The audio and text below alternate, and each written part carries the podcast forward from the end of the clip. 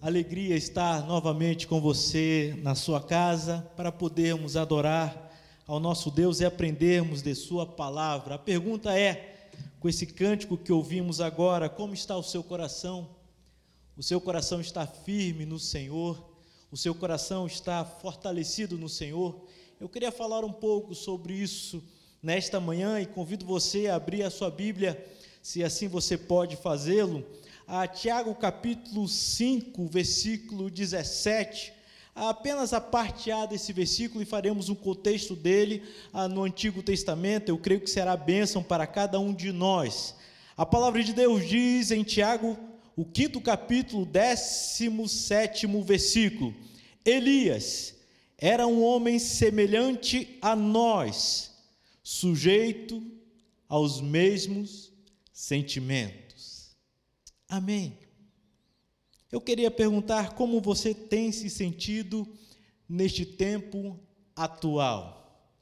Eu queria me dirigir às mães, pois nesta manhã eu creio que muitas mães vão ah, se alegrar, eu, talvez não próximo dos seus filhos, porque estamos aí vivendo um tempo de quarentena e dificuldades, mas eu quero perguntar para você, mãe, como tem você tem se sentido neste tempo atual? E a pergunta é: firme está a sua fé ou está balançando com as notícias? As notícias às vezes nos deixam perturbados.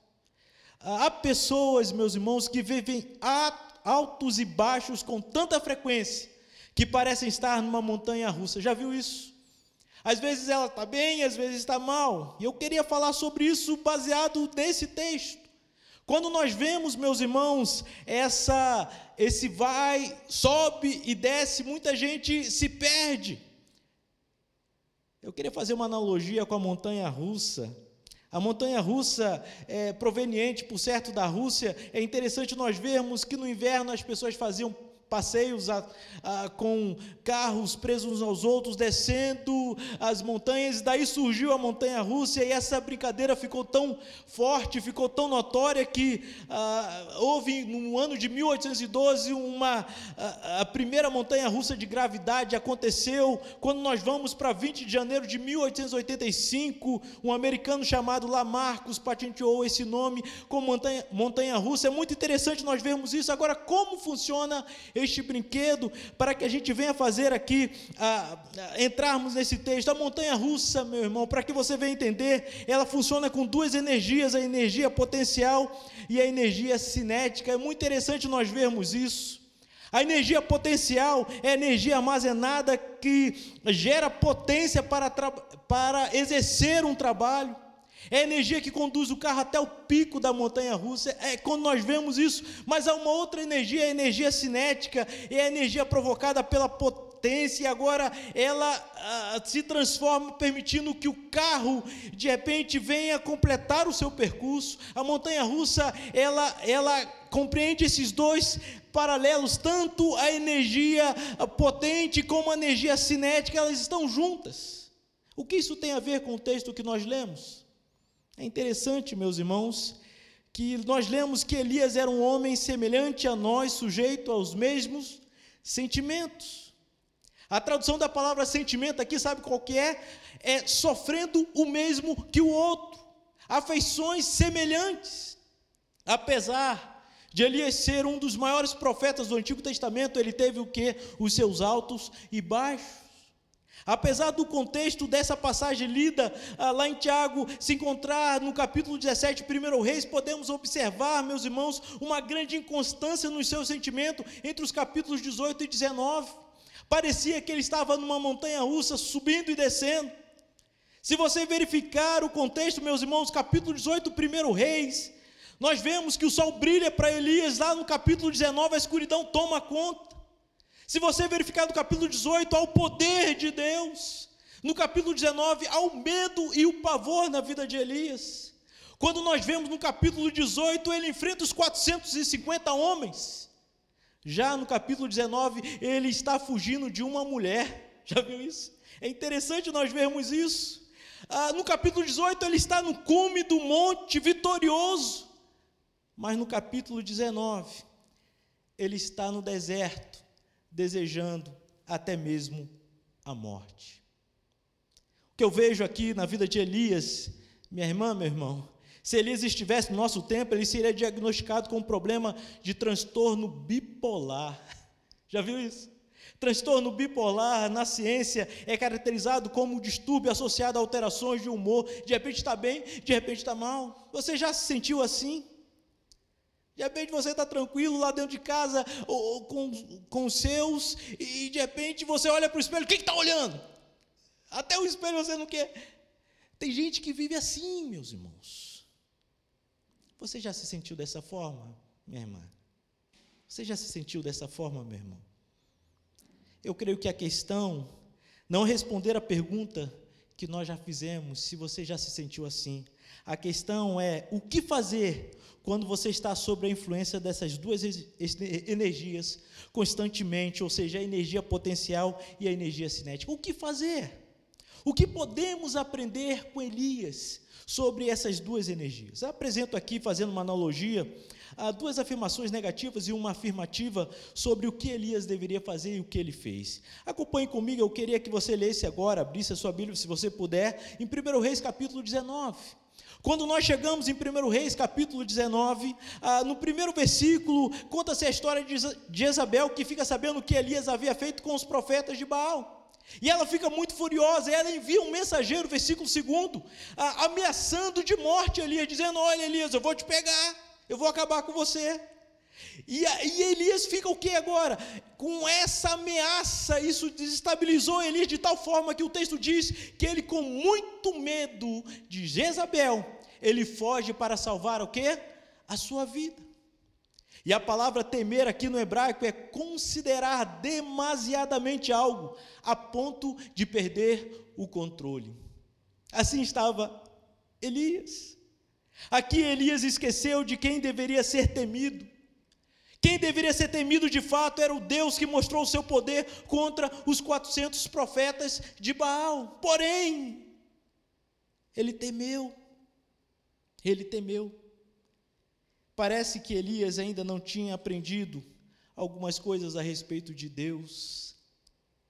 Por isso, ele usou toda a sua energia potencial tentando escapar ao invés de confiar em Deus.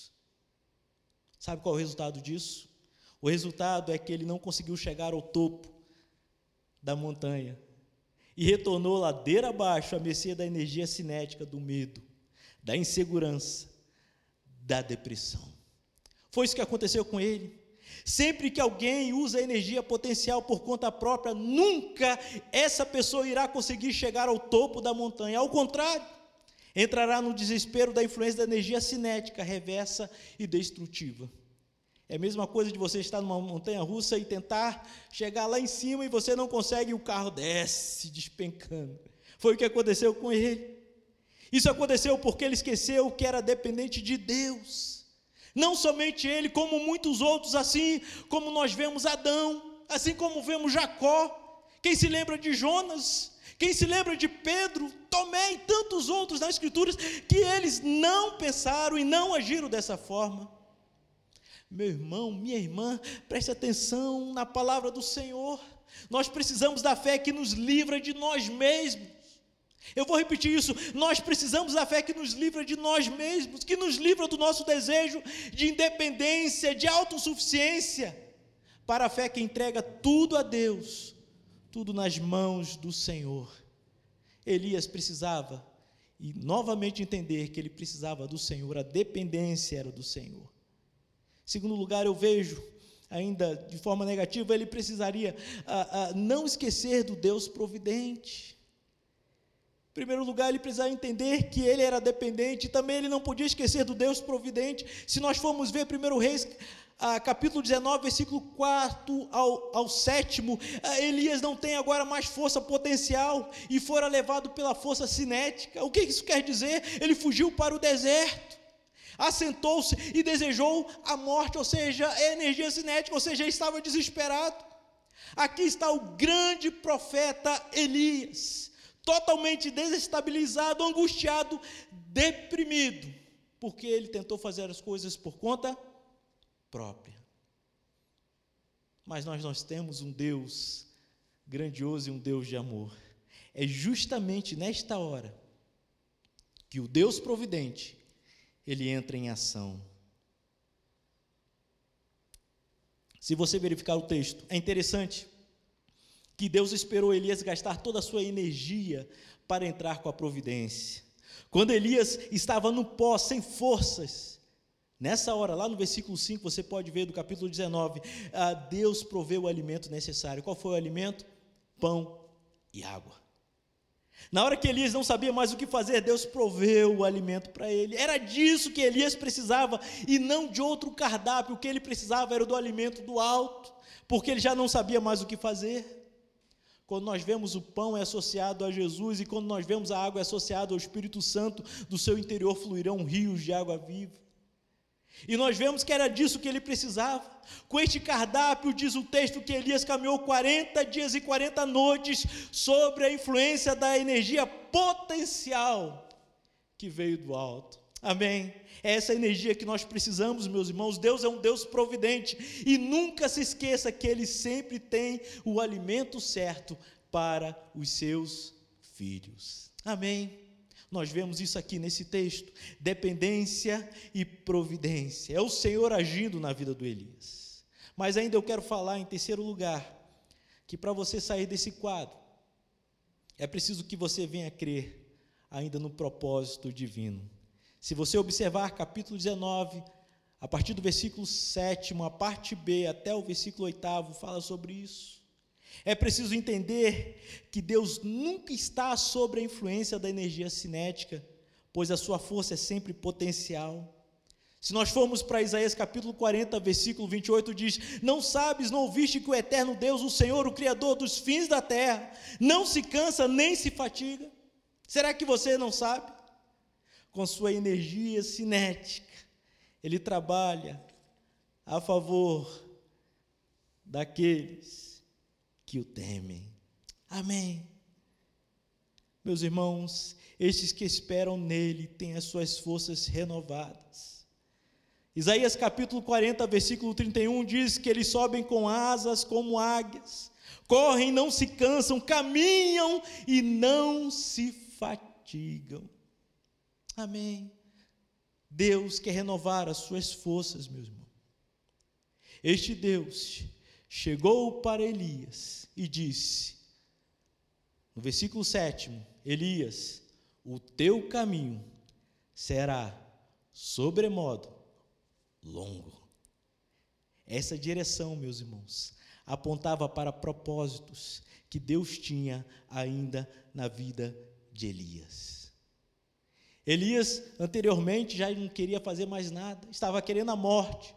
Deus vai e alimenta Elias e diz: Agora, Elias, eu quero dizer para você, eu te alimentei porque ainda tem uma grande, tem um grande caminho, tem um propósito que eu tenho na sua vida. Você está entendendo? Deus tem propósitos, meus irmãos, e o que nós vemos aqui é esse propósito de Deus se concretizando na vida dele.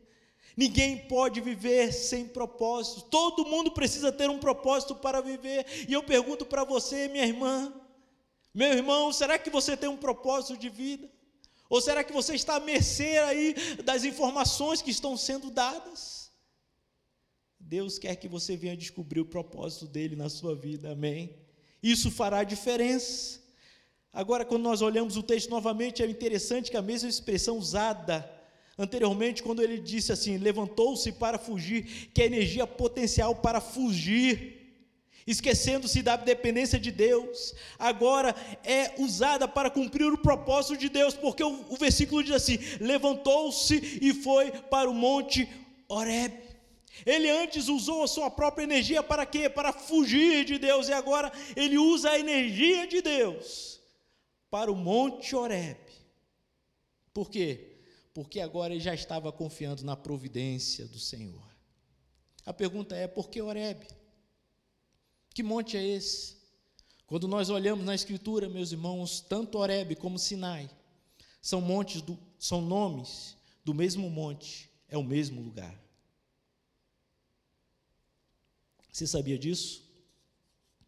No grego, nós chamamos Monte Sinai, no hebraico, Monte Horeb. Esse Monte Horebe é muito importante. Aí eu volto à pergunta novamente. Eu falei por que o Monte Horebe, agora eu pergunto por que o Monte Sinai? Porque eu creio, meu irmão e minha irmã, que Elias, apesar de profeta, ele precisava de uma nova revelação de quem era Deus. Nós precisamos, de vez em quando, meus irmãos, voltar para o Sinai. Amém. De vez em quando, Deus precisa nos levar ao Sinai, para nós conhecermos um pouco mais quem Deus é e o que Ele quer da nossa vida. Aqui nós vemos, meus irmãos, a, a Deus conduzindo Elias até aquele lugar. Se olharmos os versículos seguintes, há um diálogo de Deus com Elias, onde ah, logo depois ele reconhece Deus de uma outra forma, como uma brisa suave. Ah, naquele monte ele teve experiências com o Senhor. Naquele monte ele pensou que Deus estava num trovão, estava. Mas de repente uma brisa suave diz: agora está Deus. Deus se manifesta de tantas formas quando nós nos refugiamos nele, quando nós voltamos para ele. É disso que nós estamos falando, meus irmãos. Aqui nós vemos esse diálogo. E essa brisa suave significa que Deus estava tratando com o seu interior. Deus, o que Elias precisava agora era de um aconchego, não é? Um carinho. Elias, o grande profeta de Deus, estava deprimido e agora Deus está fazendo algo novo na vida dele. Deus sabe qual é a nossa necessidade. E é por isso que Deus se revela dessa forma. A providência de Deus tem um objetivo que é nos levar de volta à sua palavra. Por isso que Deus lhe deu força e energia potencial para chegar no monte Horeb, no monte Sinai. No Sinai, Deus revelou a lei. No Sinai, Deus revelou a sua santidade. No Sinai, Deus revelou o seu propósito. Amém. Elias precisou ir até o monte de Deus para relembrar que era dependente dele, para relembrar do Deus providente para crer que Deus é um Deus que age na história, que age na minha história, que age na sua história. A história dos seus servos sempre tem um propósito. Amém. Creia que Deus tem, minha irmã. Você que é mãe, talvez você esteja cansada. Creia que Deus tem um grande caminho para você ainda. Você está vivo ainda porque Deus tem bênçãos para a sua vida. Ah, creia que Deus tem um caminho para você e não é uma pandemia que fará você perder o foco. Não perca o foco. Continue batalhando. Estamos no Dia das Mães. Talvez você esteja entristecido. Faz tanto. Talvez você diga assim: Olha, eu faço tanto, mas parece que eu não saio do lugar. A pergunta é: você está usando essa energia potencial por conta própria? Minha irmã, querida mãe, volte para a dependência de Deus. Ore com seu coração diante do Senhor e diga: Deus, eu não consigo por mim mesmo, eu não dou conta de mim mesmo. Faça essa oração. Peça a graça do Senhor. Não esqueça que o Deus que te sustentou no passado, Ele o fará agora. Creia que se você está vivo, é porque ainda há um propósito de Deus. Amém. Volte. Volte. Se você está passando aí esse sobe e desce, volte para o monte do Senhor. E com certeza ele te dará vida, ele te dará vigor. Amém. Eu quero orar por você. Aonde você estiver agora, se você puder, abaixe a sua cabeça. E ore comigo, clamando ao Senhor que tudo pode, para que Ele fortaleça o teu coração, que Ele fortaleça a tua alma. Ore juntamente comigo, querido Deus, querido Pai. Nesta manhã, Senhor, nós clamamos a Ti. Ó oh Deus, eu não sei qual angústia que está no coração daqueles que me ouvem, Senhor. Eu não sei, ó Deus, o que está acontecendo lá dentro no seu íntimo. O que eu sei é que tu és o Deus Todo-Poderoso. E tu tens bênçãos para aqueles que são do Senhor. Eu peço que a graça do Senhor venha inundar cada lar agora, cada família. Que o agir do Senhor, ó Pai, venha, ó Deus, agir, ó Deus, venha fazer, venha renovar o coração e a vida dos meus irmãos, que tu venhas fortalecê-los na fé e que estejamos com os nossos olhos postos no Senhor. Seja a tua bênção e seja a tua graça, em nome do Senhor Jesus. Amém e amém. Que Deus te abençoe, minha querida irmã. Vamos ouvir mais um cântico. Enquanto estivermos adorando ao Senhor, pense sobre isso e que a graça de Deus seja sobre a sua vida. Que Deus lhe abençoe.